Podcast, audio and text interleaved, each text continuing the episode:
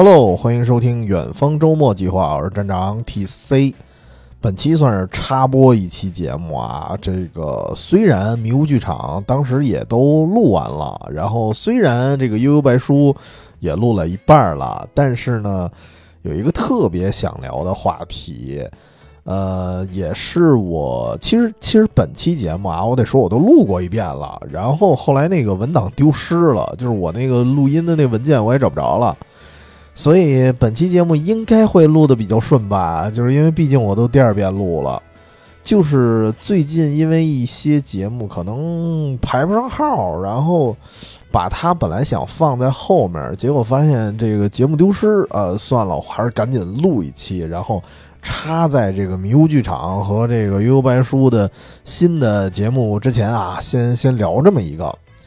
因为得说啊，就是进入新的一年，一般不是都温故知新一下吗？我记得很多人会盘点一下，比如说去年的经典，对吧？我也探望了一下我们逝去的一些影人，但是后来我想起一事儿啊，就是有点心有不甘，就是因为为了做节目，我我我我其实看了好多片子，对吧？我我怎么也得海纳百川一下，对吧？来者不拒一下。以至于我的观影量还行啊，去年的观影量还挺大的，但是这一大呢，就啊出现了很多烂片儿在我的这个观影体验当中，因为毕竟当时有些片子啊看起来还蛮有噱头的，所以我就想试试。就是虽然当时我看评分好像不老高的，但是我想或许不是像大家说的那么烂呢。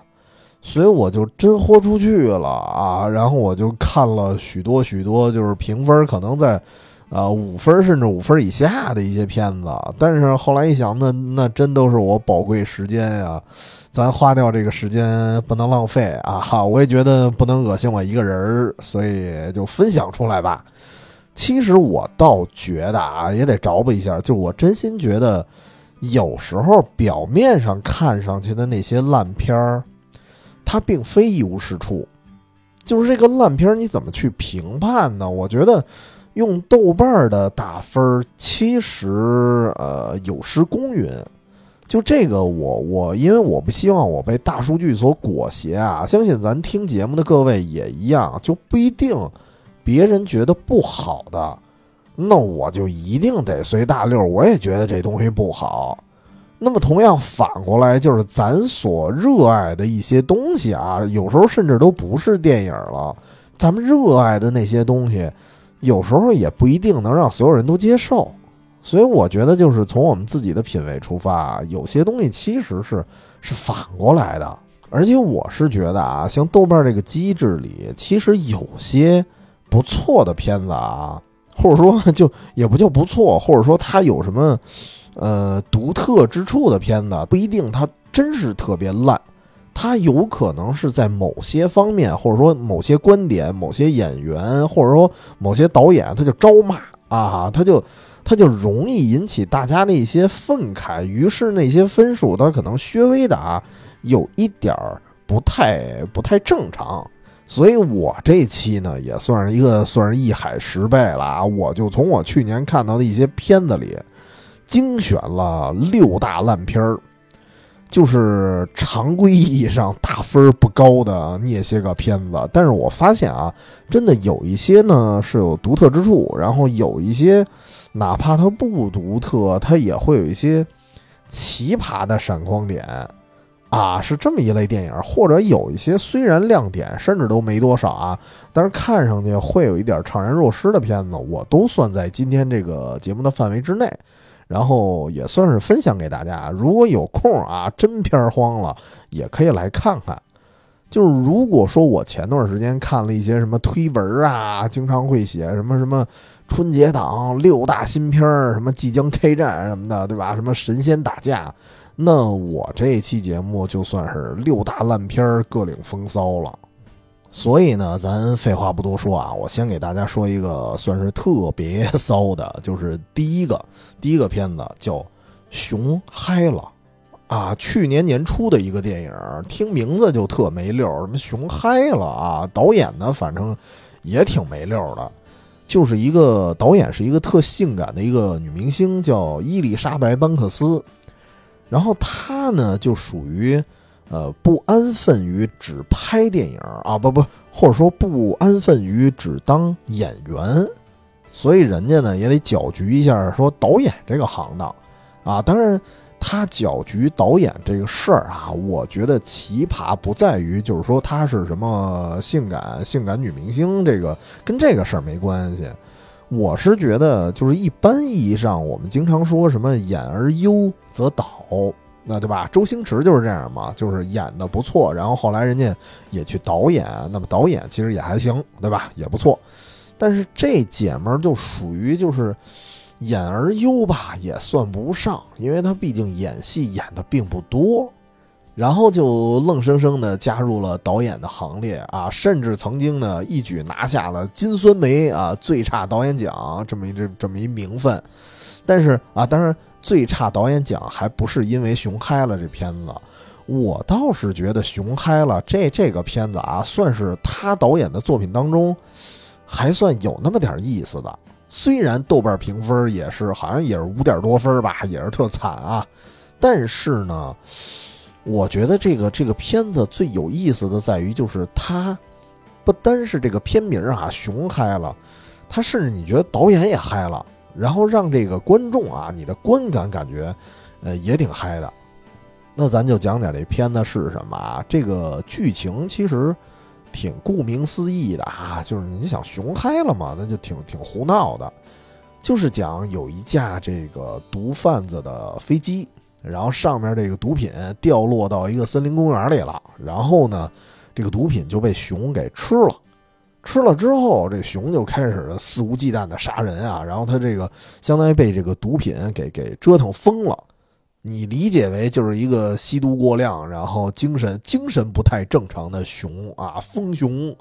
然后同时你想啊，因为嗑药了，所以他就属于那种什么枪炮，对他来说就是有伤无痛。啊，就这么一个很很疯的这么一个设定，于是乎，这个森林里的什么住户啊，什么森林管理员啊，包括游客啊，什么就就挨个遭殃。所以这片子你就算没看过，你想象一下这个场景，你就感觉多没溜了。就是按理说啊，就是以前我们看过很多什么动物类的灾难片儿，或者说动物类恐怖片儿那个模式，你想什么大白鲨，然后狂蟒之灾。就是我觉得那些片子相对来说它是比较正常的，或者说呃，包括史蒂芬金，哎，我觉得这个片子有一点像史蒂芬金那个《狂犬惊魂》。《狂犬惊魂》就是一只大狗，应该是家养的大狗，然后它被一只。呃，携带某种病毒的蝙蝠咬了，咬了一口之后，它被感染了，然后这个狗就疯了啊，于是就开始无差别的袭击人类。我觉得这个熊嗨了跟那个有一点类似，只不过呢，它用一种就是很很轻喜剧的模式啊，然后呢也表演也非常夸张，就这种方式去呈现。就让你没有以前啊，以前看那些动物类恐怖片的那种压迫感了。我甚至看的时候，我反正我不知道为什么啊，我情绪上反正也跟着嗨了。就是我甚至跟这个大狗熊有一种同仇敌忾的感觉，就看着特别过瘾，就就杀他们丫的呗，就就反正看着特逗。可能的原因就是因为可能是这个片子它太爽片的类型了，就是也拍的特别无脑。就自然而然就带动着观众啊，就就跟着他一块儿狂欢吧，血腥狂欢那种。然后直到呢，我看了一下这个片子的背景冷知识，这都是我看完了这片子了啊，我才知道这么一个冷知识的。就是我发现，呃，我会对这个片子有一个新的理解，就是你要知道这么胡逼的一个电影啊，它居然是真人真事儿改编的。然后这个事件呢，这个新闻事件是要追溯到一九八五年啊，三十多年前，当时说真的曾经有一个毒贩子在空中运毒，然后这哥们儿跳伞失败了，然后自己呢摔死了，然后带着的那堆呃毒品就洒落一地，然后被一头熊给吃掉了。据说当时啊，就是剖开这个熊的肚子，发现这头熊。整整是吃了三十六公斤的毒品。所以这一点就跟剧情有所不同的是啊，这头熊其实没有来得及伤害任何人类，它当场就毒死了。所以这个事儿啊，也是人类参与啊，就是人类干涉自然界之后发生的一个非常罕见、非常奇葩的一件事儿，就是你从来没见过一头嗑药嗑死的熊。于是它还被做成了一个标本，然后就展示在美国一个呃自然博物馆。反正总的来说，其实你会觉得这熊挺可怜的。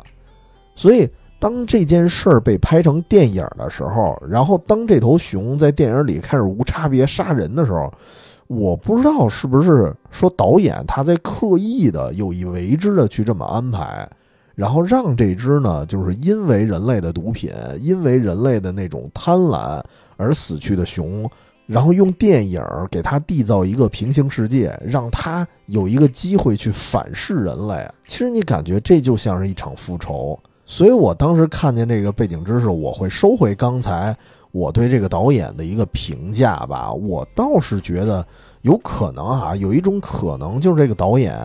他确实是有所考量的。所以这个片子为什么拍起来非常的荒诞，就甚至让你觉得。呃，这个熊吃人的那个场景是一种喜剧，那我觉得可能就是变成了一个熊的狂欢，就是这头熊终于可以对那些什么蔑视自然啊，或者说这种贪婪成性的人类进行一场复仇了。虽然 虽然电影里死的好多，感觉啊，有一部分是一些无辜的人吧，然后。而且除了这以外啊，就是我为什么觉得，虽然这个从评价上来说它是一个烂片儿，而且你听这名字啊，当时我虽然看了这片子了，但是我是纯粹属于当时闲的没事干了。但是实际上，我当时看这个片名的时候，我就预判到他的评价应该不高，因为想象一下也知道有多胡闹。但是我会觉得，也会觉得啊，为什么今天要推荐，就是。这种近似于早年间 B 级片似的电影，就是血腥加闹剧，然后尤其是它一些这种视觉呈现。我记得当时有一个森林护林员啊，他在逃亡的途中，然后他是在一个救护车上，结果从救护车上摔下去了。然后你要知道，那个车开得非常快啊，它有一个惯性。然后这哥们儿摔下，不是一姐们儿。这姐们儿摔到地上啊，摔到那个柏油马路上之后，她的脸在那个路上一直一直在摩擦，就那个疼劲儿啊，你看着就，你感觉这种镜头已经好久不见了。然后还包括那个其中这出现了一个大毒枭，最后那个大毒枭被两只就是被那只嗑药的熊的孩子啊，小熊崽子。啃食那个人的肠子的时候，那些镜头当时真的是属于又吓人吧，又上瘾，所以你会觉得这个片子它就像一个毒品。就这种整体风格的一个电影啊，确实感觉好多年不见了，而且这种拍摄方式，它会让我觉得有一点怀念感。所以整体来说，我会把它当做一个就是特别过瘾的爆米花电影。你要这么去看的话，尤其是这片子啊，你得吃着东西看啊。虽然虽然有点血腥，但是不影响你吃人爆米花啊、锅巴啊。然后你看这片子，我感觉那种体验还不错。所以虽然是一个烂片盘点，但是呃，极力推荐啊。然后，但是这是第一部啊。那么说一个不那么爆米花的啊，就是第二部这个我想推荐的这个片子，就是看起来啊，心里还有点阻塞。啊，看反正挺憋气的，那个呢是去年年底上的了，嗯，但是我看的时候啊是今年新年刚看的，这个片子我觉得也有点意思啊，就是首先主演，这个主演可是这几年啊逐渐沦为烂片大王的尼古拉斯凯奇的新作，叫《梦想情景》，呃，这个片子你一个看前半段啊，我的感受就是很奇幻。然后有一个很很奇特的一个设定，但是后半段呢，我怎么说呢？怎么去描述这个情绪？就是应该说很遗憾啊，它浪费了一个很奇幻的开头。那么说这个片子之前啊，咱跟刚才那个熊嗨了不一样，我得先说一个冷知识啊。刚才那是后说，我这得先说，因为这个电影我当时看的时候，看一半的时候，我就想起了以前我看过一个古早新闻，当时应该说是零几年了啊。事儿还是发生在美国，反正美国竟发生这种奇葩事件。说曾经啊，有一个人去医院就医，为什么要去医院呢？他是说，我就实质性的病症我没有啊，我但是我就老做梦。然后你要是做一般的噩梦，我也接受了，就是我老梦见同一个人，啊，一模一样的人，然后长得呢有点古怪。这个人老在我梦里出现，然后而且各种行为都有，什么行走、坐卧呀，什么各种动作都都有，有时候还会可能做出一些让我特别恐惧的事儿。然后后来呢，这个心理医生就根据这个病人的描述啊，就绘制了一个画像。然后那个样子呢，其实你可以搜一下，那个当时那个画像是在网上已经传播开了，我我也看过。我大概描述一下啊，就是那个那个人的造型，我觉得特别反祖，他是有一点儿显得有一点秃啊，那个发际线非常的高，虽然发际线高呢，但是脑门呢其实又很短，这个就造成啊，他那脑袋就显得溜圆啊，特别圆，然后他眉毛还特别厚实啊，就浓眉哥那感觉。所以为什么我说我说特反祖呢？可能就是他的那个眉毛过于粗重了，所以他给我的感觉就是，他他是一个现代人的样儿，但是就有一种可能刚刚蜕变成现代人的猿猴的感觉，就是可能没发育完全啊。然后你可以搜搜这个人的外号叫梦男，关键字用梦男，我估计可以找到吧。然后后来这个画像网络上不是传播了吗？然后那个时候就不断的有人声称啊，说我也见过这人，我也是在梦里头梦到过。然后这个时候全球范围内大概统计了一下，甚至有几千人啊都号称见过这个人，而而且长得是一毛一样。于是这件事儿就造成了一个集体的恐慌，但是具体原因呢不明。就是当时有一种判断，会不会网上，因为那会儿网络也不叫初期吧，至少是网络中期那个年代，就是可能有好多人在网上起哄啊，都是都是说啊，我也看见，但是他也没证据。还有一些人可能可能是看到这个画像之后。然后他立马做了一个梦，反正他可能也想不起前后顺序了，他就说啊，我也梦到过一模一样的，反正就是有各种原因吧，当然也有可能是真的有人梦到过，反正各种原因吧，因为毕竟这个数量也比较大嘛，其中可能有一部分人，他可能真的是做了同样的梦，啊，具体原因呢，因为后来这个事儿。因为它没有造成什么实质性的影响啊，实质性的伤害，这个没有发生，所以这个事儿就后来就不了了之了。具体原因也不知道。为什么提这个事儿？就是我看完这个电影啊，就突然想到这件事儿了。就是我不知道这个电影有没有有没有那种借鉴，就是熊嗨了是非常确凿啊，他就是在影射一九八五年那个熊科要磕死那件事儿。但是呢，这个梦想情景他有没有映射当年梦男这件事儿，我还真不知道。电影里有没有提，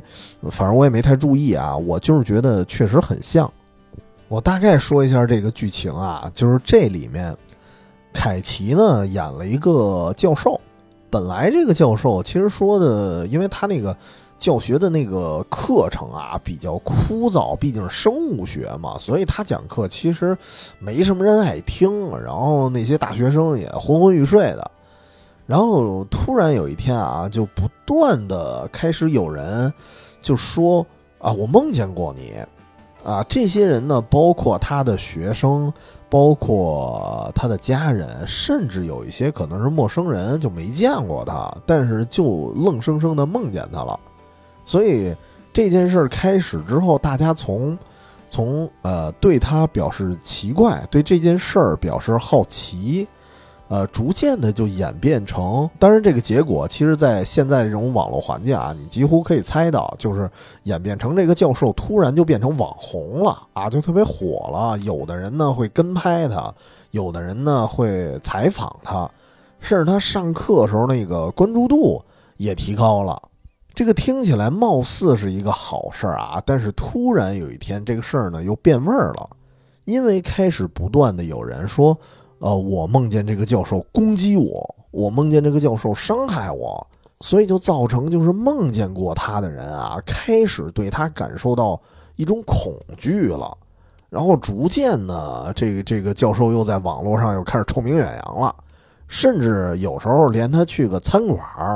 别人都会给他打出来啊，说你不能在这用餐啊，别人害怕你。但是非常讽刺的啊，就是这些害怕他的人，反而是用暴力把他赶出了餐馆。所以你想，这事儿到底谁应该怕谁呀？所以就是单看讽刺性，我觉得这个片子就已经不错了。我其实给这个电影的评价还是挺高的，但是从整体评分来看啊，然后，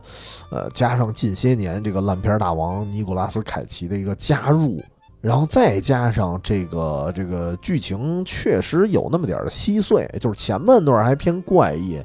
我还觉得有那有那么一点隐喻现在的网络环境。但是后半段呢，甚至啊，尤其是到尾声，就突然又出现了一个什么研发做梦机器的一个公司，然后凭空而出，然后说我要给你一个手环，帮你什么定制梦境。就感觉这段又开始要讽刺一些什么视频网站之类的这种感觉了，就觉得这个剧情呢也特散，然后想表达的那些主题啊也有点散，就造成最终的这个观影体验其实一般啊，所以总评确实不高。只不过从个人角度来说，我觉得还挺好看的，而且你要这么说啊，虽然凯奇。近十多年间啊，真的是一直在接烂片儿，有点来者不拒。但是你要知道，这哥们儿的演技那肯定是没挑，所以我倒觉得这个片子其实有一点像他自己啊，凯奇自己的一个心声，就是你永远无法改变你在别人眼里的一个滤镜。其实你看啊，呃，你先从剧中人来看，你看剧中的这个教授。其实他什么也没干，就是他的特点其实特别像我们在现实中我们刻板印象中的一些老教授，他很低调、很古板，然后讲课的时候也也兢兢业业的，他谁也没伤害过。但是那些做梦的人，其实都是别人，别人怎么看他，完全取决于那些人自己的梦。所以就变成了一个什么局面呢？就是你是一个什么样的人。无所谓，对吧？而且而且甚至都跟你没关系了，就是我怎么看你是我的事儿，这个特别符合现在一个社会现象啊！你你拿凯奇这个演员来说，呃，他是这么多年有点不挑食儿，但是主要吧，其实我觉得跟剧本也有关，然后再加上我觉得就是现在好莱坞的电影啊，就是美国片儿，其实大多数。也一般，就每年其实依然很高产，但是好看的电影能摘出来的，嗯，也就那么多，就整体质量我觉得是在下降的，所以你不能光说是他一个人的问题吧，因为他毕竟演技啊还是在线的，然后当年《空中监狱》还有那个《夺面双雄》那些成就也不能抹杀。呃，也包括近十多年也有什么《海海扁王》这种小众的佳作也出品过，所以我觉得就就行了。到去年这个片子，我觉得已经算是他近些年一个接拍的一个表现手法很独特、很个性的一个，呃，甚至有一点儿偏文艺片范儿的一个电影了啊，或者说。我觉得他的感觉，你比如说放游戏领域，我觉得他的感觉特别像独立游戏，就是那种很先锋、很实验性的一些作品，然后寓意呢也挺有现实意义的，就我觉得已经还行了。但是目前的评分，一个是评分不高，然后我我看了一些就是文字啊，一些评价的文字，依然有就是纯粹是因为尼古拉斯凯奇，然后才骂这个片子的，就觉得就是已经根深蒂固了啊，认为凯奇就是烂片之王。然后如今他不管拍什么片子，然后不管他背后有什么多少的隐喻啊，还是这片子怎么怎么样的，无所谓。就我只要看见凯奇这片子，我就得给点低分啊。就这个印象，可能大家已经改变不了了。所以我觉得这既是凯奇这个演员的一个遗憾，也是剧中人的一个遗憾。所以我我觉得这可能有一点像是凯奇的一个自我表达吧。所以。这个片子我的理解啊，因为它要表表达的东西很多，我就不一一说了。我只说我最有感触的地方，那就是这个所谓的滤镜。比如说，你看现在啊，就网络上这种什么造神呀、毁神的现象，就特别的高频。可能有某一个人在网上，他突然就火起来了。那么这个火起来的人，有一部分人啊，他确实有这个 MCN 什么的一个一个运作。那么有些人，他可能其实没那么刻意的想出名儿，但是甭管你是有意还是无意，就是你发现很多人火了之后，用不了多久。就会出现另一些就是反面的声音啊，他们秉承着啊，就是我要特别的客观啊，当然带引号的客观啊，我要批评你啊，我要扒你的黑历史啊，反而用一些看似理性的分析去降低这个人啊，或者说这个网红去降低他之前火起来时候做的那些事儿的一个成就。其实，在这个过程中，你说这个当事人他干了什么？他可能。他可能都没来得及干什么，因为现在这个网络风向标啊，它它转换的太快了，所以很多时候他的一个就是毁神造神的这么一个过程，其实很多时候就是网上部分人自发操作的一种自嗨行为，就是我们给你捧红了，然后过几天又觉得哎呀你你也不老顺眼的嘛，然后就开始挑刺儿，把你踩在脚底下，这个是不是很耳熟？其实有时候我们。呃，我们从网络中跳出来，在生活中有时候也是。其实我觉得这是一种挺让人悲哀的一个社交现象。有时候我们认识一个人，认识不了多久，好像也不知道为啥，就就就就不断的给你挑刺儿了。那么在这个过程中，其实你还没跟他深交呢，你还来不及表达什么呢，然后人家就已经用一种自带的滤镜，开始去用他自己的方式。去理解你，因为我忘了我之前哪期我曾经说过啊，我忘了，就是我觉得现在人很缺乏那种了解你的一个耐性，他们会因为自己的经历，甚至自己的情绪，比如说我今天不高兴了，那么在我这个不高兴、不开心的一个情绪滤镜之下，你就是王八蛋，无论你做了什么，这个事儿我倒是深有体会，而且正好是去年。就是我亲身体验过那种莫大的一个侮辱，就是真的有人拿我去跟其他人去做对比。当然，你要拿我跟一正常人去做对比，我也接受。结果做对比的那些人是什么啊？一个家暴男，一个出轨男，而且还是惯犯的那种。就是我当时觉得，我比赢了又如何呀？就是我不敢说我这人多好，但是至少有一个做人的底线，一个道德的底线，我还是守住的，对吧？就是脏事儿烂事儿，我真不惜的去碰。结果拿我去跟那些人去做对比，那我只能保持沉默了，因为这件事对我来说，我觉得很侮辱。那哪怕我争辩赢了，又能怎么样啊？甚至当我说出这句话的时候，对方可能还会觉得：“哎呀，你怎么那么矫情啊？”对吧？但是我就是自证一句，你说我是一个正常人，我本身平时还算洁身自好，那么我毫无来由的，呃，去被人挑一些莫须有的毛病，还拿我去跟一些就是那样的人去做对比，然后您还觉得，哎呦，你怎么还情绪化了呢？这事儿就让我觉得特别无奈吧。所以这事儿的结果就让我会特别理解当时最俗的一句话，就是谣言止于智者。能对你产生一些莫须有滤镜的一些人，他们本身，我觉得多少也有点问题。所以这件事儿我也不做解释了吧，就算了。所以说回这个片子啊，就是其实算起来，你说它肯定不是什么经典啊，肯定不算什么好片子，而且逻辑还有那么一点混乱。但是我觉得它真的恰好演出了我去年的一些自身经历吧，所以就这一点来说，我还是挺感同身受的。而且我当时差不多是年初啊，一月一月初，我当时看的这个片子，我要不是因为后面真的排期排不过来了，我真的是想单聊一期这个节目来着。所以这个片子它在我心中的地位还是挺高的，至少对我来说，我能给它。四星吧，这么一个评价。但是我也明白，就是这个片子它之所以整体评价不高，呃，是因为我觉得在情绪上来说，或者说人生经历上来说，它是一个比较小众的电影。就是我真是觉得它可能会有我那样，去年去年正好发生一个我那样的一个亲身经历，那可能会更有感触。那如果没有的话，可能会觉得这片子就一般。所以，关于这个梦想情景这个片子呢，我也不说太多。那么，直接就说到下一个啊，下一个算是我期待挺久的第三个片子了。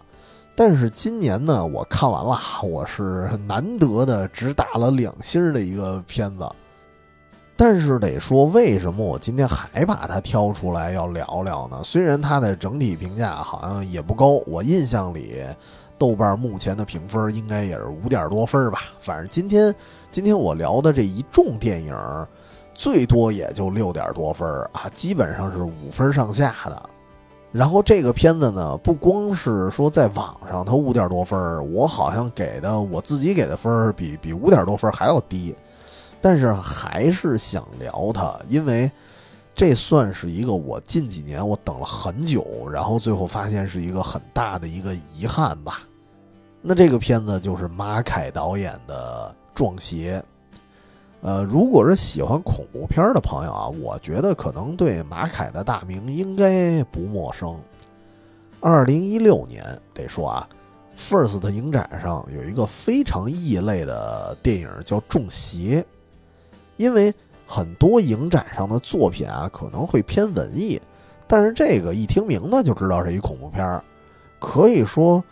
呃，当年啊，这个片子我觉得挺喜欢，是因为几点啊？就是《中邪》，我先说原来那个《中邪》，然后今年这个新片叫《撞邪》，别别听岔劈了。我先说《中邪》，当时那个片子有几点我特别喜欢，是第一啊，首先作为恐怖片儿，尤其是国产的，啊，总算找到一部能让我觉得还还挺吓人的了啊！我觉得至少这个。恐怖片的本分啊，他做到了，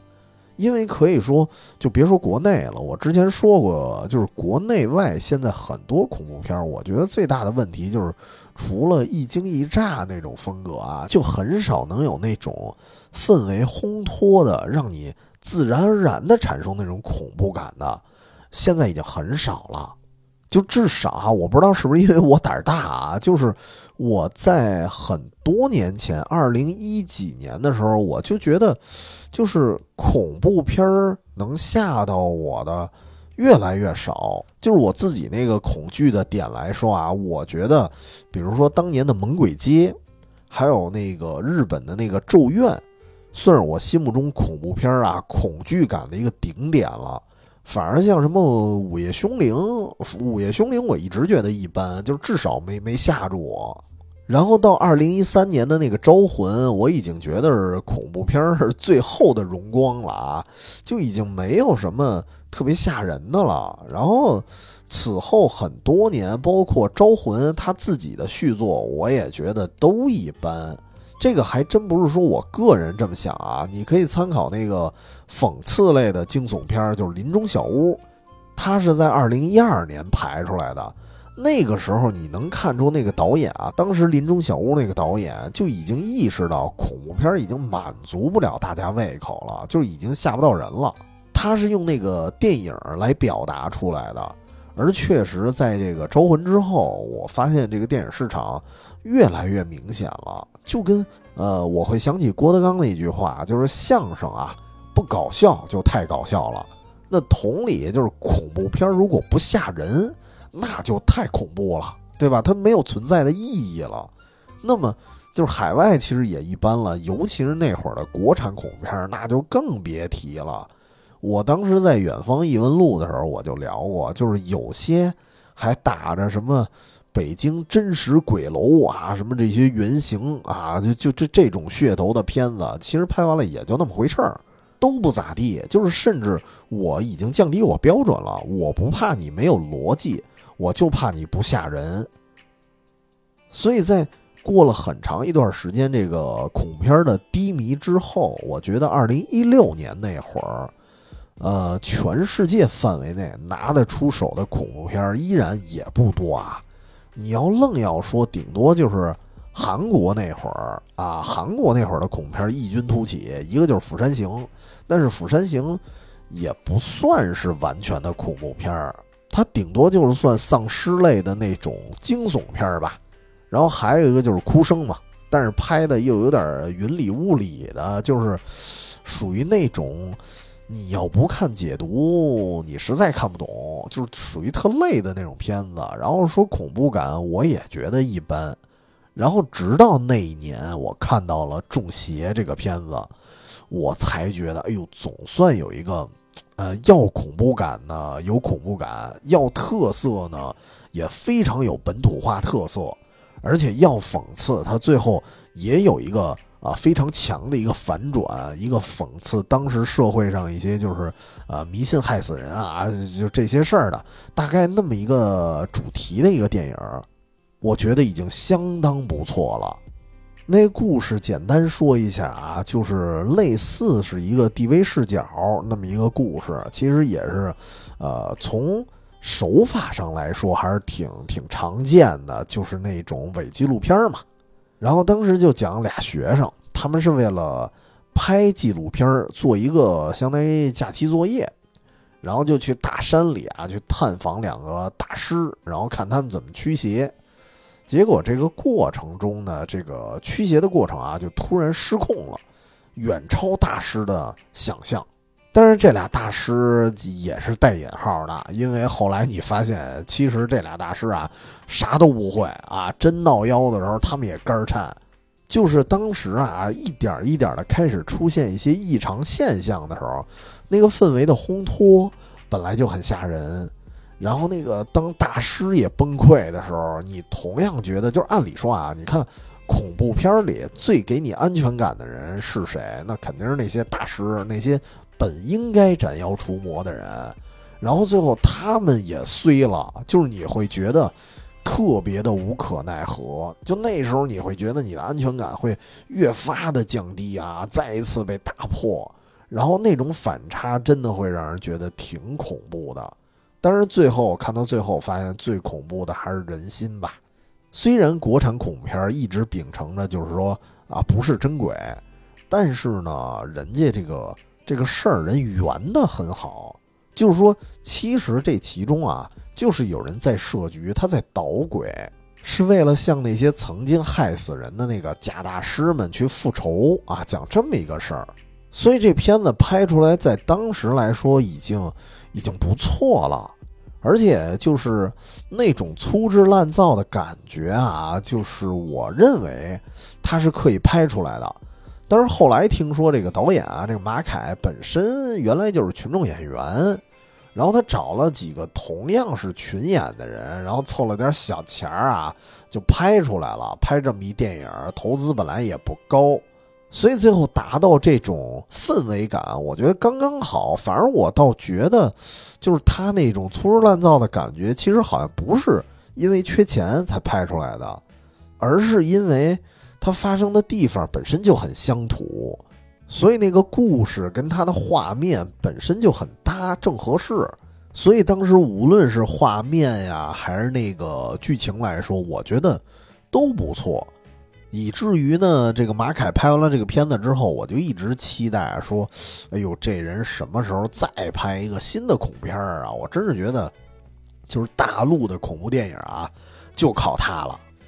然后后来呢，就等啊，陆续他又拍了几个可以说是偏喜剧的片子吧。我就一直期待他能出一个，再出一个很纯正的恐怖片儿啊。结果去年倒是终于等到了，而且名字呢也极为相似，叫《撞邪》。本来其实我听说这事儿还特别开心，结果我先看见海报啊，我这心就凉半截儿。因为这个海报那个样子啊，那构图太网大了，就太俗了。你可以对比一下《中邪》，《中邪》那个海报，它是一个非常极简的海报，就是一个煞白的背景，然后有一个纸人的半张脸。虽然说片子当时投资不高，但是至少这个海报啊，也不是说因为没钱才做成的那么简练，而是说。它因为这种简单，才反差出那个纸人的恐怖感。我觉得当时那个海报给的也很成功，而且同时，它也相对来说比较独创。它一看就是一个像独立电影一样的东西。然后去年这个《撞邪》呢，它这个海报有点吧，就是太精致了。这个精致说起来貌似好像是一个好事儿的，但是呢，它精致完了，它就不是那种。原创的、独特的那种那种感觉了，它变得非常的工业化。你可以说有一段时间啊，就是网大的一大批海报都是这个造型，都是一个呃，感觉就是一个类似的模板去套出来的。比如说，都是有那种冷色调啊，偏偏偏蓝、偏灰暗的那种背景，然后中间呢会有一个鲜红的主体。可能这个主体是一个女鬼，然后也可能是一个什么什么新娘子类似的这么一个造型。反正这种海报你看着特别多，特别同质化。所以当时看着海报，我就觉得不老对的啊。结果果然一看这个片子的正片啊，咱就说也不至于说太烂吧，不至于烂到让人发指的地步，但只能说俗。啊，从海报的俗到剧情也可以预料的非常的啊俗啊，都特别俗。这个片子是什么呢？就是，呃，首先就告诉你有一个人撞鬼了，然后最后发现所有的事儿都是幻觉啊，都是他内心的一个谴责、一个懊悔，造成他看到了那些幻觉，就这么一个事儿啊。这这这真的就是剧情上的俗。然后咱还不说有些什么剧情逻辑啊，其实也对不上，就是。就基本上我刚才说的这个套路，你发现国产的恐怖片好像好多都是这样的，就太多太多了。当然，如果你实在要俗点，你也可以。如果你的那些细节，你讲故事的过程有一些独特性，或者说精细一点儿，那也还行，至少会给人一种好感。但是这个片子就是到最后，它剧情逻辑它也对不上。就是你折腾半天，然后你刚才所有的经历如果都是幻觉的话，那从头到尾这个剧情里涉及的那些人呢，对吧？那些受害者呢，好像跟主线都没关系。其中有一部分人啊，当时这个电影出现了一些，我记得最开始最开头有一个就是缝尸体的那么一个匠人，然后最后他也被吓死了。然后其实这个人啊，他跟主线剧情。完全没关系。那我的理解，这个人就是一个纯幻觉，然后甚至这个角色其实连存在的必要都没有了，因为他到最后也没说这人是干嘛的，就说这人是一个把那个无头尸体那个脑袋给缝起来的那么一个匠人，然后他的死，然后包括他的儿女还在旁边哭，然后这些人就在后面完全就没有出现过了。他为什么死？然后以及他为什么以一个幻觉的形式出现在那个主角的脑海当中？这个好像我印象里我看完了是没有解释的，不知道是不是我看的不够细啊？但是除了他还不止不止一个人，所以我会觉得这个片子它的设定就会很很坑，因为你可以对比一下啊，你像麦浚龙之前导演的，他导演的那个僵尸。虽然人家最后也是归结为就是所有的灵异现象都是一个幻觉，但是人家成就为什么那么高啊？对吧？人家豆瓣为什么是八分？这个不是吹出来的啊，是那些虽然最后告诉你是幻觉，但是那些所有幻觉中出现的人物，那些道士啊，那些妖怪啊，其实那些人都在主角儿。他在不久之前，在大街上也好啊，在餐厅也好啊，他都是那些他遇到过的人。那些人有一面之缘，然后最后在他临死之前，就是生命闪回的时候，他才产生了一个幻觉。然后那个幻觉是他内心里自创的一个剧情，然后他就把这些他路上遇到的人带入到那个幻觉当中了。所以这个故事人家能圆回来，而且那些。出现的那些人啊，他是有出处的，他是有作用的，而且你仔细看那个片子，你是能看到的。但是撞邪呢就不一样，撞邪的感觉就是愣讲故事，然后愣反转，就告诉你最后就全都幻觉。这个东西我觉得就是，我说实话，我觉得太不像马凯了，就不像他导演的东西。所以为了这个事儿，我还看了一下幕后啊。首先，先说导演之前，我先说演员。演员其实还是阵容挺强大的。比如说，男一号是张智尧，对吧？女女一号是李倩，都算是电影电视剧，呃，比较有名的人物了。然后里边还有开心麻花的演员等等，就是至少你都都有一些眼熟的人吧，对吧？啊，对对，那开心麻花那秀念嘛。但是就感觉这个阵容给浪费了，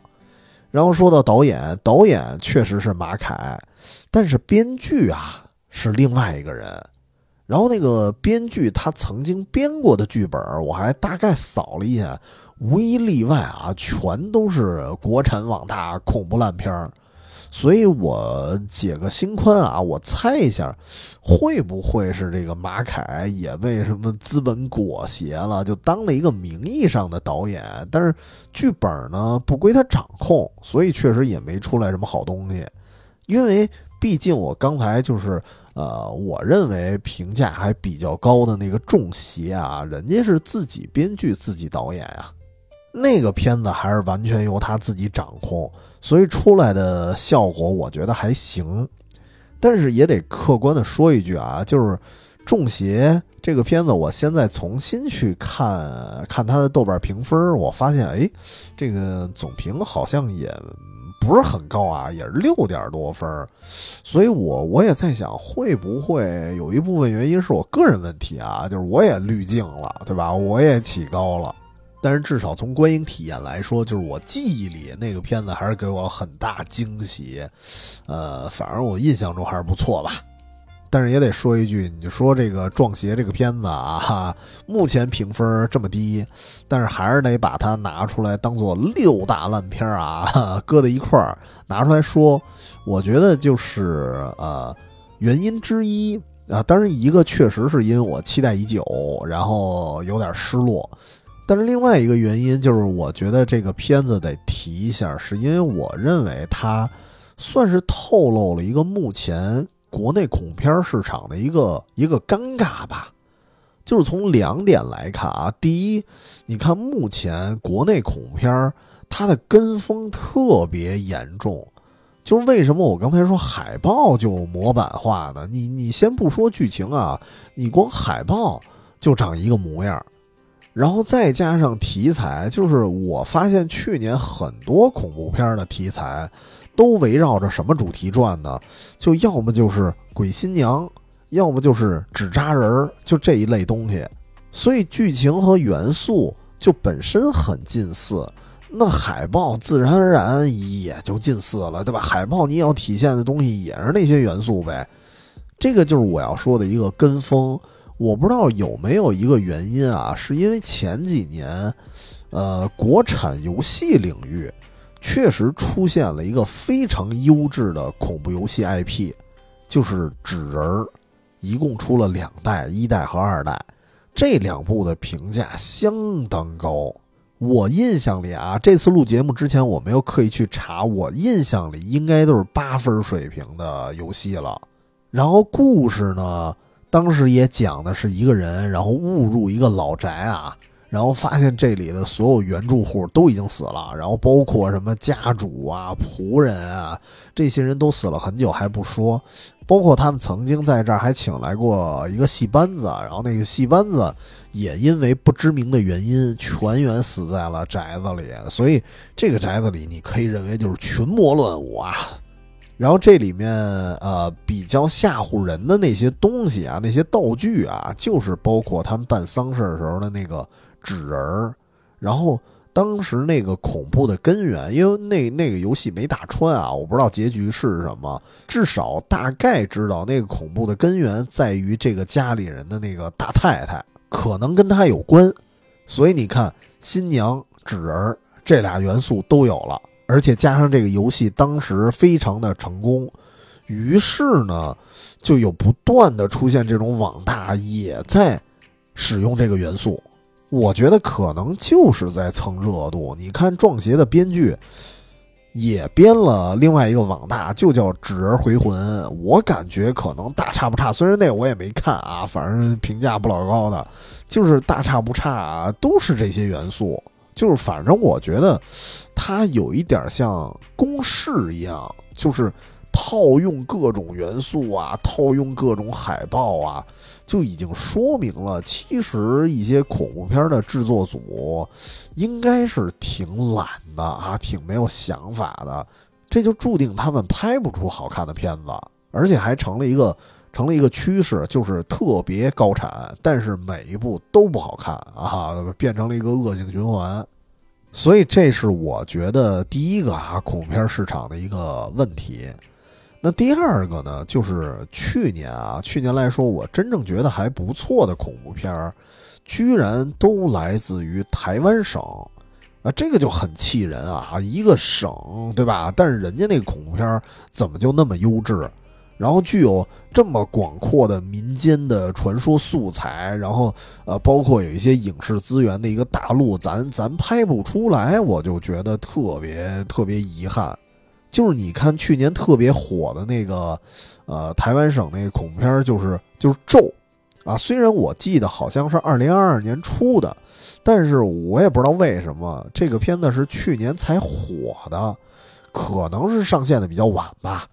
然后还有一个，就算就算另外一个片子，它其实不是恐怖片但是意外的也觉得不错的，就是因为它片名啊叫《关于我和鬼变成家人的那件事儿》，我当时以为它还是有一点点恐怖感的，后来发现不是啊。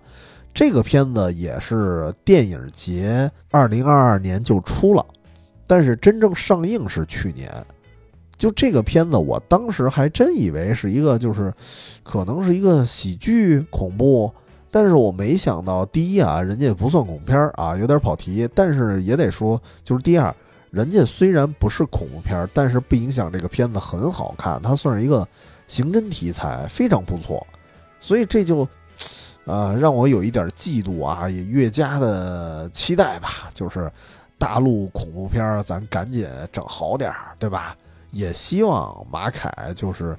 别定格在这个撞邪上啊，这这种片子还是不行啊，就是希望还有更好的一些新作吧。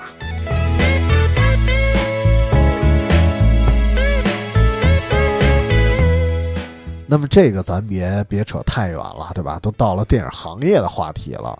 但是也确实不得不说啊，我另外两个想提的这个烂片推荐。恰恰也跟行业有关，这俩呢还得一块儿说。一个就是爱笑会议室部分原班人马啊，他们出的一个片子叫《兄弟请注意》，然后另外一个呢是教授易小星他导演的叫《人生路不熟》，反正都是五个字儿哈，然后也都是轻喜剧啊，无一例外，这俩片子全部都是五点多分儿，反正都不及格。这个其实我倒觉得不意外啊，因为这几年什么玩小品的，然后玩短剧的喜剧人，他们拍的能拿得出手的一些剧，我觉得确实确实也就是大鹏了吧。他拍的一些片子倒是从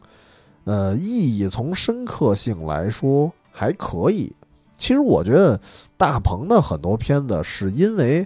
深刻性。啊，给他的分数拔高了一些，但是呢，当年有一批人，爱笑兄弟呀，包括易小星啊，还有卢正雨啊，其实他们真正进入电影市场之后，出品的作品都一般。但是他们出的那些片子，反而到最后没有刻意的那种特别拔高的那种情绪，倒是感觉他们一直在努力的，就是就是拍更纯粹的喜剧吧。但是为什么要提？就是易小星的片子和爱笑的片子，就是这么说，呃，因为这两拨人都是陪伴过我很长一段时间低迷期的人，就是从情怀上说，他们的片子只要出了啊，我还是尽量会去看。当时《人生路不熟》这个电影，我我当时还看的首映呢，对吧？也是豁出去了。其实就跟我之前说那个六人行的马修派瑞似的，就是那老几位。他们只要在其他的领域拍新的影视剧，我尽量都会看，就是为了情怀买单吧。呃，那咱一个个来说，先说教授。教授易小星从短视频他还蒙面那会儿我就开始看了，然后到万万没想到系列，就是虽然视觉直观上啊很粗糙。但是啊，真的那个特效，我记得都靠打字儿那种啊。但是他的笑点，包括他无厘头的那些感觉，你能看得出来，其实挺考究的。而且当时来说，我觉得从喜剧效果上看，其实比大鹏的《屌丝男士》强很多。为什么要说强很多？因为《屌丝男士》的很多段子啊，它是来自于网络笑话，很明显。而且有一部分就是彩信时代的，就是有一些那个笑点明显是过时的，可能它是零几年才流行的那些啊网络笑话，就都不叫网络，都不叫网络笑话了，就是短信笑话。然后除了这些以外呢，有些桥段应该是来自于《屌丝女士》的原版。所以就感觉，呃，当时那个大鹏的短剧，他原创的东西有，但不多。但是万万没想到系列那些短片呢，明显是独创，而且还挺与时俱进的。就是很多很多笑点啊，或者说很多桥段，真的是紧跟时事。我其实有时候判断一个喜剧的好坏，我有一个至少有一个标准吧，就是它能够创造一些。网络用语，而不是反过来去直接照搬网络用语，就是你晓得这个区别吧？你要知道，这里当时的啊，就是当时万万没想到，主要演员很多什么白客呀、小爱啊，这些可都是当年把日和漫画带带火的人。什么我勒个擦呀，都这些词儿都是他们带火的，就是他们可以说本身这些演员就是一些流行语的缔造者了。所以我觉得，至少能把一些语言给带火的一些喜剧，它已经是成功的一部分标准了。然后咱看到这个万没想到啊，然后报告老板这些万和天一旗下的作品，其实也是当时很多很魔性的一些词儿啊，什么包括我叫王大锤这个名字，然后还有他们原创了很多可以说让人铭记的东西。我觉得这个就是成功之处了。何况他们也不完全是穷搞笑，有的时候呢，啊，但虽然虽然我不支持啊，就非得有一些教育人的东西，但是他们的有些作品，他真跟你玩深刻的时候，我倒觉得还是可以接受的。我记得当时啊，应该是万万没想到的第二季啊，我记得有一个特别让我感动的那集，就是。不管过去多少年啊，我会认为，就算易小星和万和天宜的团队，他们的人可能他们的口碑啊、名气啊如何下落，我都会因为这一集去记得他们曾经的辉煌。当时这一集讲的是一个改编版的《西游记》，啊，不是那个电影版啊，不是万没想到西游篇啊，那个那个剧场版，其实那个倒也还行啊，我觉得当年算喜剧片里还还算凑合的了。但是不是说那篇，我说的是这个系列其中的一个短片儿。万万没想到，第二季的第十一集，呃，女儿国叫叫什么剧名我忘了啊。关于女儿国的故事，我相信如果看过的人应该会印象深刻。它呢是披着《西游记》的外皮，但是貌似呢讲的是一个失恋的故事。但是等你看完了啊，你发现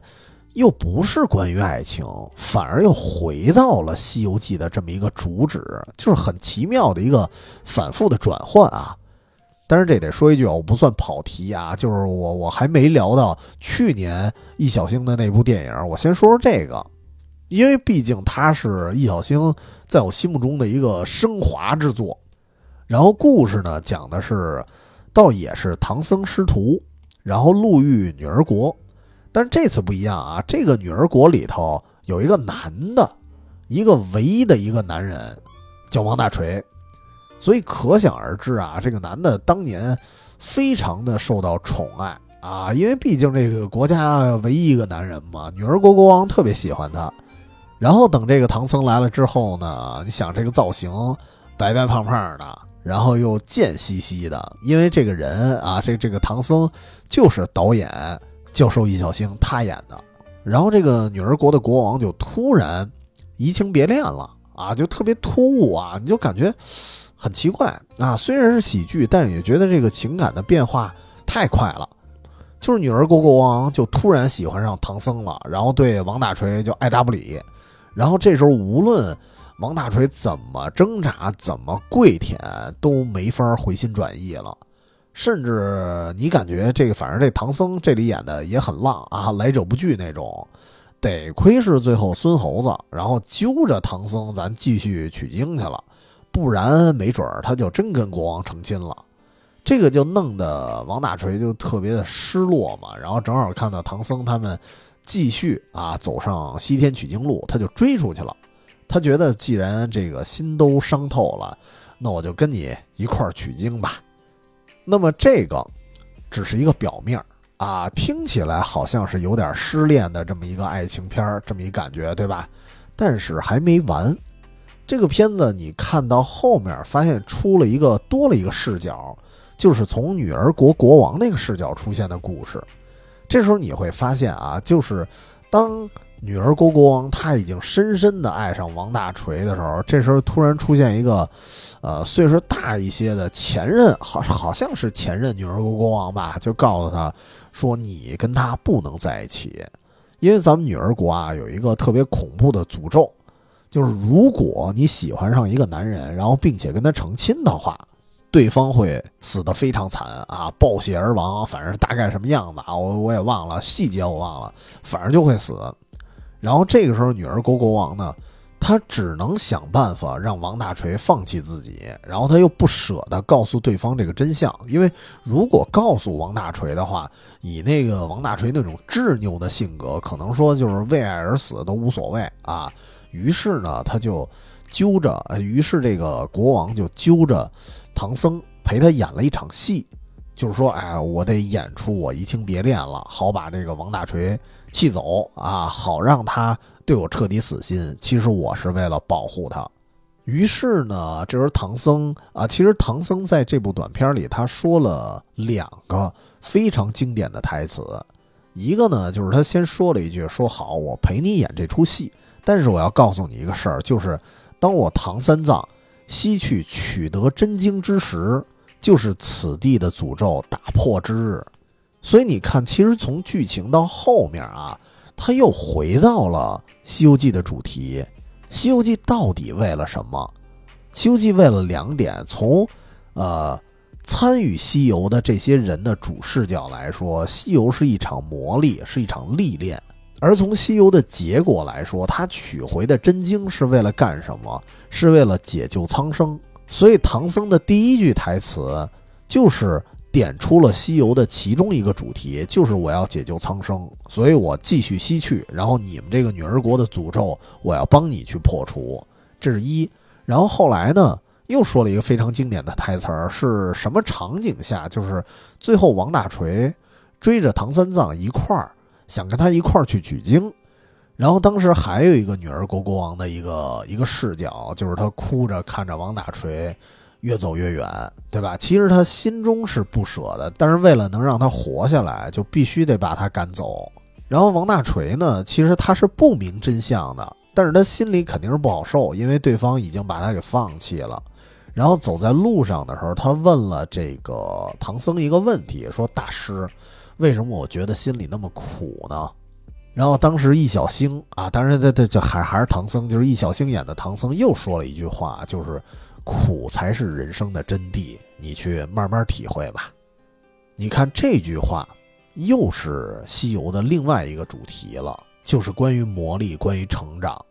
所以其实。这个剧特别有意思，在于，呃，你貌似是一个喜剧，然后貌似呢是一个爱情片儿，但是实际上它又讲回了真正的西游主题。我觉得它反倒比很多后来我们看到的那些啊西游 IP 改编的电影啊，我觉得要强得多。因为至少啊那些片子啊，它它开始用西游这个外皮，它在讲完全不同的故事。而《女儿国》这个短片呢，虽然只有二十分钟，我记得好像二二十多分钟，他用一个很短的形式，一个非常无厘头的形式，他转了一圈最后回来，他又回到了《西游记》真正的主旨。所以这就让我感觉啊，就是万合天宜这支团队啊，甭管是易小星的手笔还是谁的手笔，就是我觉得如果他们想玩深刻，他是完全可以玩得出来的。所以目前他们拍出的一些喜剧片可能没那么深刻，但是我觉得可能不一定能代表他们的实力吧。就是每次易小星拍一些新的片子，我倒是还有，虽然 啊当时那个片子可能一般，但是会让我在期待，呃下一部，不会说他拍了几部不好看，那以后我就永远跟他告别了，倒不至呗。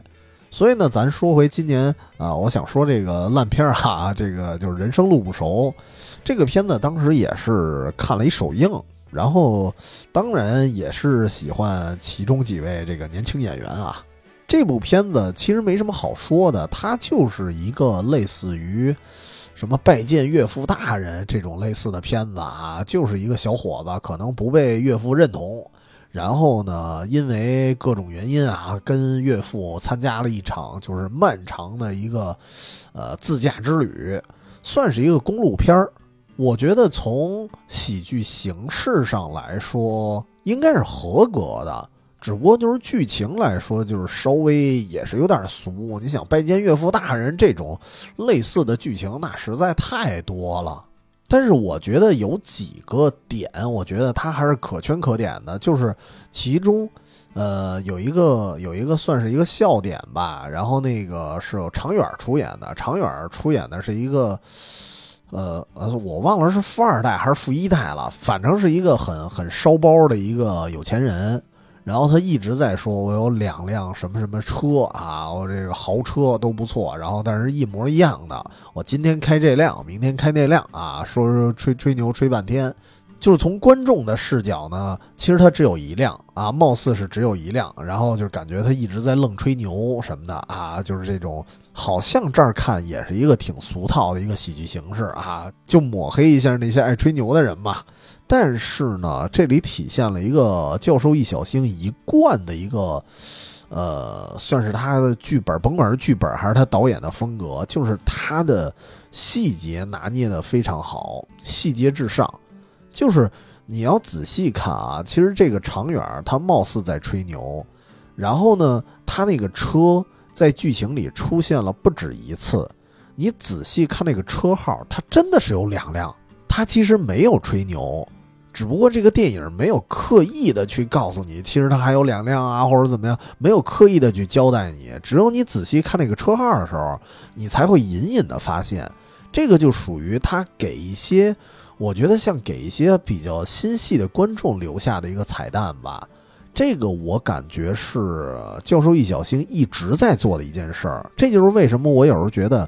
他的电影没有刻意的去。拔高没有刻意的去玩深刻，就是因为他想把更多的精力，我我认为啊，他把更多的精力想放在喜剧本身，想放在那些就是埋藏在喜剧当中或者说细节当中的一些彩蛋本身。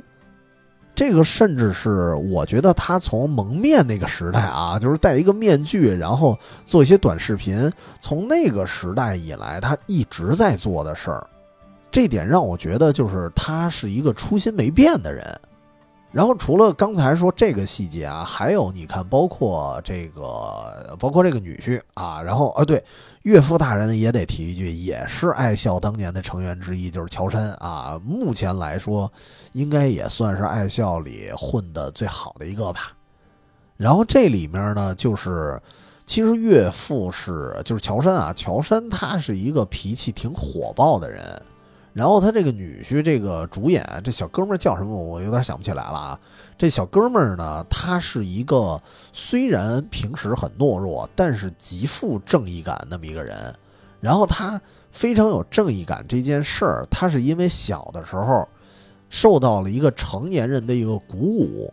然后一直没有说那个成年人是谁，也是到最后结尾的时候。那个成年人露出了一个就是年轻时候的一个样子啊，露出了他的全貌。那个人其实就是年轻时候的乔杉，也就是说这爷儿俩之间啊，他们俩的缘分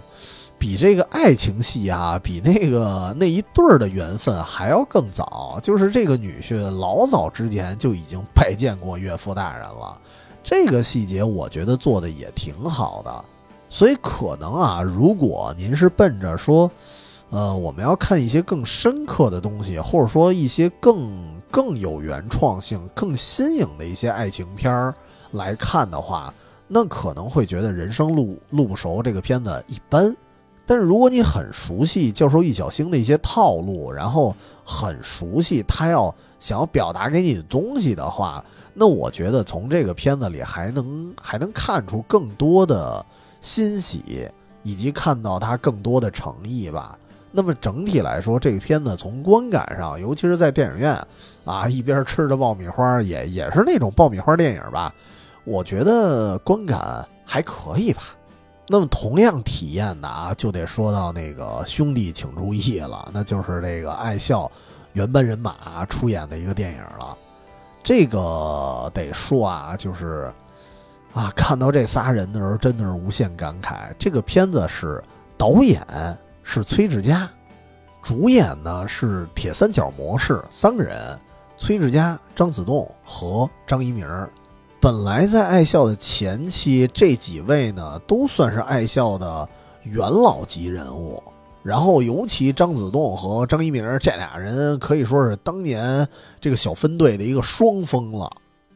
他们带来的很多作品都非常好看，可以说后来爱笑之所以能坚持那么长时间，能一点一点火起来，这俩人的功劳功不可没。然后再加上当年的崔世佳，其实还是挺帅的那么一小伙子啊，现在的发福有点严重啊，体型体型走的有点严重。所以我目前来看，其实我看这个片子感慨几件事啊，第一就是。呃，从形象上来说，这仨人都发福了，然后都没有以前的感觉了，至少从形象上来说，所以会有那么一点点失落。所以你看，从乔杉来看，乔杉其实你不会有失落，因为原来他就胖，然后现在反而跟原来比起来，好像还没没以前那么胖，所以他形象上没有变化，他一直就那样。但是这仨人变化其实挺大的，然后那个，而且那个身体状况啊，就是你看他那个发福的那样子，你感觉好像身体状况也不老好似的。然后再加上这个片子实际上评分什么的也都不咋地，所以看到之后还是有那么一点小伤感。虽然我依然就是说，爱笑兄弟只要他们拍电影，我依然还是追着看。因为必须得说，真的是爱笑。我是当年去哎，去年还是前年，好像是去年春节的时候录过一期节目，就是关于爱笑会议室啊。当然，呃，首先是因为先看的一年一度喜剧大赛，看完了之后就立马想到这帮人了，就是觉得他们当年又有才，然后又挺拼，然后几个小哥们儿又是北漂嘛，就是非常不容易。但是如今，我一直觉得他们应该就是缺一个好的剧本儿，或者说好的什么作品，给他们一个露面的机会。因为从演技上来说，这几位都不差。就是你拿张一鸣来说，你看那个那个《西红柿首富》这个角色非常抢眼嘛，卧龙凤雏啊。虽然他戏份肯定没有沈腾那么多，但是绝对够抢眼，而且你从演技上来说没挑啊。但是现在的问题就是一个是喜剧本身确实不好做，然后另外一个问题就是这几个人他们一直还是缺少一个好机会。这里面最缺少好机会的，我一直是觉得应该是张张子栋，而且张子栋属于原来不光是双峰，不光是元老，甚至我认为我在心目中他最初其实爱笑的领袖级人物吧。最经典的就是他一个人能分饰好几百个角色那点儿，实在是太逗了。然后到这个兄弟请注意，你听这名儿啊，反正就挺俗的。然后这个故事呢，我倒是觉得也还行，其实就是一个很相对来说挺轻松的喜剧。然后有一些转场，我觉得设计的还算挺巧妙的。然后当然这个故事。啊，故事我就不多说了。我觉得，因为这个毕竟是一个网大，也不需要太费事儿的跑去那个电影院看。我觉得这个如果对他们这波人感兴趣的话，其实还是可以看看，但是也别期待太高。然后，当然，当然也得说一个问题，就是，呃，我一直认为，就是对于喜剧片儿吧，这个这个题材，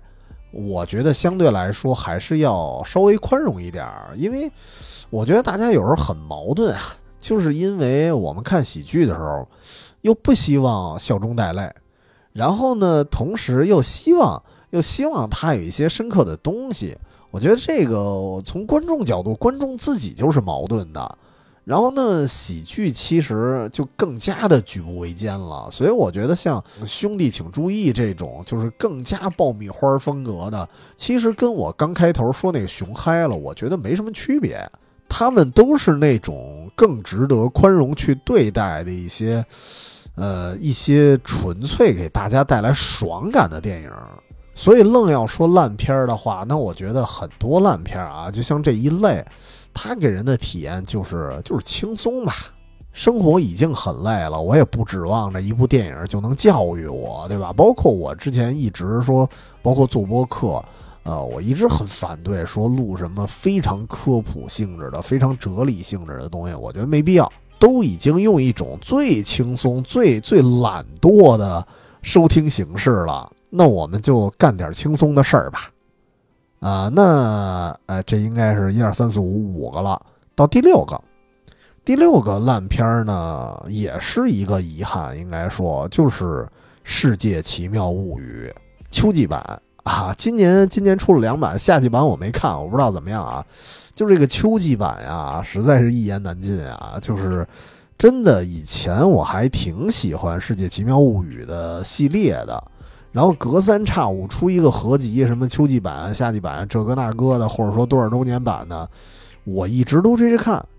但是今年我没想到这个秋季版会拍成这个样子。就之前啊，我觉得，比如说。呃，一个什么什么秋季版啊，或者夏季版，它可能里面有四个故事，或者五个故事，或者几个故事，我至少能挑出一部还比较好看的，我就满足了。我不求这这一个系列里就步步都喜欢，那我基基本上我也没这个奢望。但是今年这个秋季版，我觉得最大的体验是什么？一共出了四个片子。然后大概呢是有一个固定的主题，这个主题是关于选择，这个想法呢其实还行。然后好像关于选择这件事儿也想给它升华一下子，但是最大的问题就在于这四部片子无一例外啊，你都觉得似曾相识，就是我甚至觉得这个片子拍的一点儿都不原创。我可以快速的过一下这四个片子都讲什么啊？第一个片子讲一对儿科学家恋人，然后呢，因为被警察围捕，因为这科学家被冤枉，可能是弄死了他的导师，然后这科学家摁下了一个时间静止的一个按钮，然后他在静止的状态下跟这个自己的媳妇儿生活了很多年，然后最后媳妇儿死了，然后他要报复社会，然后他就发明了一个什么毁灭机器什么的，让这时间又再次重启，大概这么一事儿。这是一，第二个故事呢？第二个故事是一个是一个律师吧，好像还是还是一什么人物，然后他听到了鬼魂儿在叫他啊，然后说我现在是屈死的，你得帮我去做主，你得帮我打官司。但是这个律师呢，因为害怕，就一直在逃避，他不想帮任何人。然后最后呢，发现他反转了一下啊，发现其实他自己也是一个冤魂，对吧？他自己也也已经死了。然后呢，是因为他曾经见死不救，于是进入了一个循环往复的一个地狱审判啊，大概那么一事儿。然后他经历了那些吓人的事儿，都是这些审判呀，或者说这些考验的一部分。然后这是第二部，然后第三个，第三个，相当于是，呃，你可以理解为今天，呃，今今年迷雾剧场的那个仿生人间啊，大概那么一个故事模式，大概是讲有这么一女的，然后她是负责制造各种的仿生人，这个仿生人是什么呢？就是相当于把这个人生前的一些记忆啊，一些呃特性啊、个性啊。然后混合在一起做出来的一个跟这个人活着时候一模一样的一个人，但是这个制作者呢，他一直觉得就是我制作出来的这个人他是没有灵魂的，他不能完全替代那个人。然后直到他经历了一些事儿之后，他重新接纳这个仿生人啊，大概这么一事儿。然后到第四个故事，第四个故事。这个在抖音上经常能刷到啊，就相对来说，我还是觉得这四个故事里头，这还是比较有趣儿的。他讲的是一个有点像一个武斗会的感觉，但实际上他比的是什么呢？比的是如何把那个一本书的一个空间给它无限的压缩，然后一个人是用熨斗，然后一个人是这个把书给撕开，怎么怎么再组合啊，就大概这么一事儿。一共四篇故事。首先从呃剧情来说，其实我倒真没奔着它能有多深刻。但是，咱一贯的来说啊，首先《世界奇妙物语》跟我刚才说那些喜剧就不一样了。我说喜剧你别奔着它能教育你，对吧？但是《世界奇妙物语》它本身原来的很多作品啊，都是带有一定的寓意的。所以，我们自然而然会有一种先入感啊，我就觉得啊，我会指望着它能给我深奥一下子，但是没深奥起来。而且四部片子，我觉得它都没有一些原创性。比如说那个第二个故事，就是那个律师，那个我觉得他特别像之前《黑镜》第一季吧，还是第二季，《黑镜》里头不是有一个有一女的，有一黑人，然后她呢。她和她的男友曾经虐杀过一个小孩儿，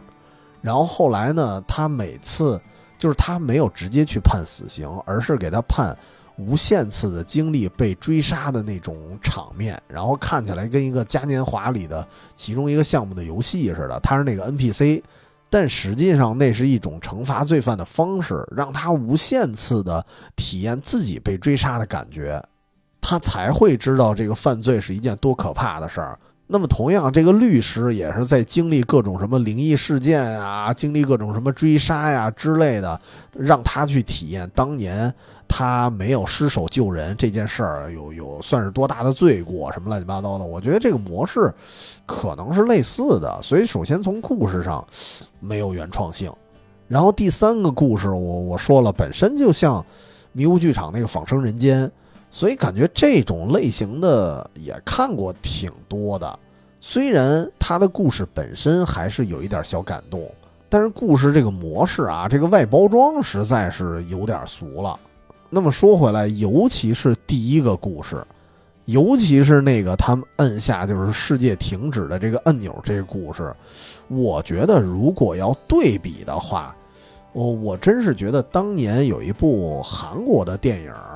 拍的相当不错了，那部电影叫《被掩盖的时间》，有空大家可以搜来看看啊。那个电影我觉得他拍的相对这个相对《世界奇妙物语》来说，那个电影拍的首先一，人家确实人家不是短剧啊，人是一个比较长的电影，所以他呢从节奏上来说，他能把事儿说清，而且说的很娓娓道来。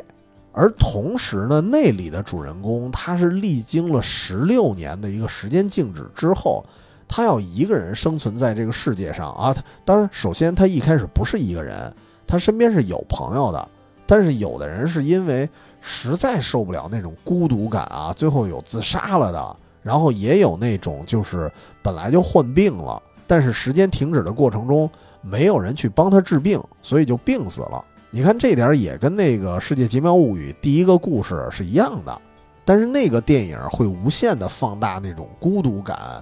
而且包括他们在那种静止的时间下，他们如何啊度过时间，甚至有时候他们会去学习呀，会锻炼身体呀，就是保持一个相对来说比较自律的状态，因为他们不知道时间什么时候会恢复，所以那个片子我们更多的是看到。一个人如果真的时间静止了，然后并且真的进入一个非常孤独的状态的时候，他是如何生活的？所以他表达的东西可能更细腻一点儿。而《世界奇妙物语》里那个故事呢，他就是觉得啊，我时间静止了，然后我老婆因为没法治病，然后这个老婆病死了，那我要报复社会，然后我要毁灭这个世界，这个格局就不一样啊。因为那个韩国那个电影里那个小哥们儿。他是曾经啊，最开始他还是一个小孩子，